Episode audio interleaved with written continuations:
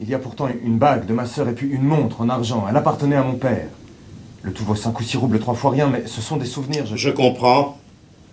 Faites-moi une lettre que j'ajouterai à votre dossier. Quel dossier? Pourquoi un dossier me concernant moi? Pas vous spécialement, nous interrogeons tous ceux qui fréquentaient la victime, c'est la routine.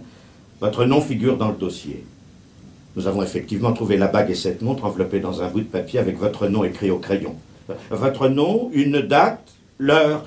Ah oui, l'heure aussi. C'est curieux d'avoir retenu tous ces détails. C'est la routine. Et puis vous êtes le seul parmi les habitués de cette usurière qui ne s'est pas présenté spontanément à la police pour faire une déposition. J'étais malade Mon neveu me l'avait dit.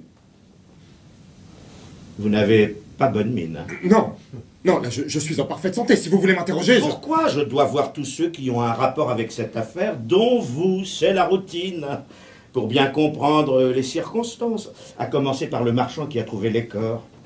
La vieille lui avait dit de passer vers 7 heures, il monte au quatrième étage, tire la sonnette, personne ne répond, mais la porte est verrouillée de l'intérieur. Il descend prévenir le concierge, ils prennent un pied de biche pour enfoncer la porte, mais ils la trouvent ouverte. Ils entrent et découvrent les corps. L'assassin s'était sauvé. Et pour ne pas les rencontrer dans l'escalier, il s'était caché, je suppose, dans un appartement du premier. Les deux peintres en bâtiment qui travaillaient là étaient sortis et ils avaient laissé la porte ouverte pour que les murs sèchent plus vite. Tiens, le jour où vous êtes venu déposer vos objets, vers 7 heures, n'est-ce pas? Vous ne les avez pas aperçus au premier étage.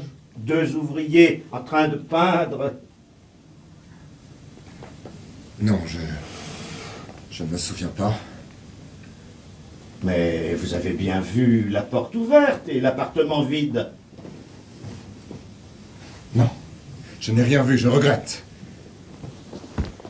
Ah, suis-je bête?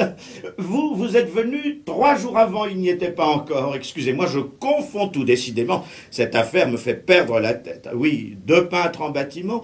L'un d'eux, un enfant, même pas 18 ans, il s'est présenté chez le boutiquier d'en face. Et pour deux roubles, il lui a vendu une paire de boucles d'oreilles, dont nous supposons qu'elles provenaient de l'appartement de la victime. Je les ai trouvés, Votre Excellence. Dans la rue. Pour me saouler, je les ai vendus à un marchand. Quand il a appris le meurtre, il m'a dénoncé à la police. J'ai été sous, oui.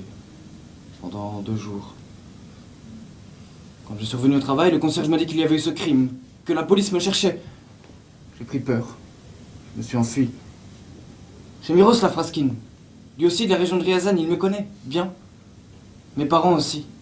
Il tient une auberge à la barrière de Vibor. Il m'a donné à boire et.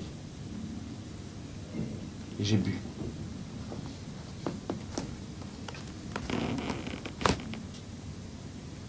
Puis je suis allé dans la grange.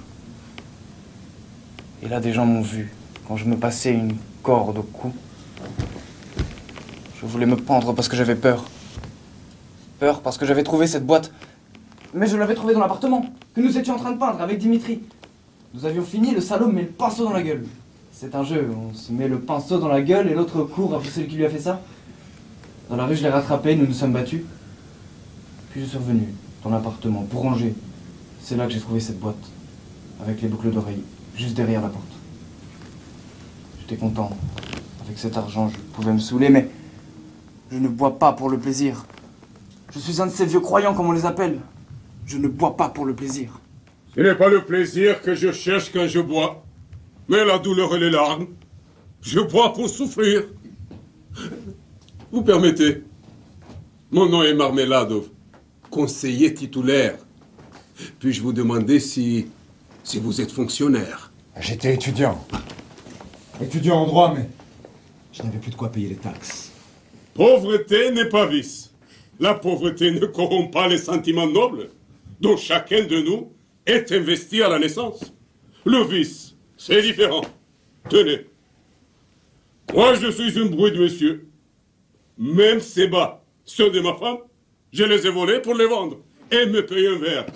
Katerina Ivanovna, euh, ma femme, se tue au travail pour les enfants. Elle fait la lessive plusieurs fois par jour, habituée depuis l'enfance à la propreté. Elle est d'une famille de propriétaires.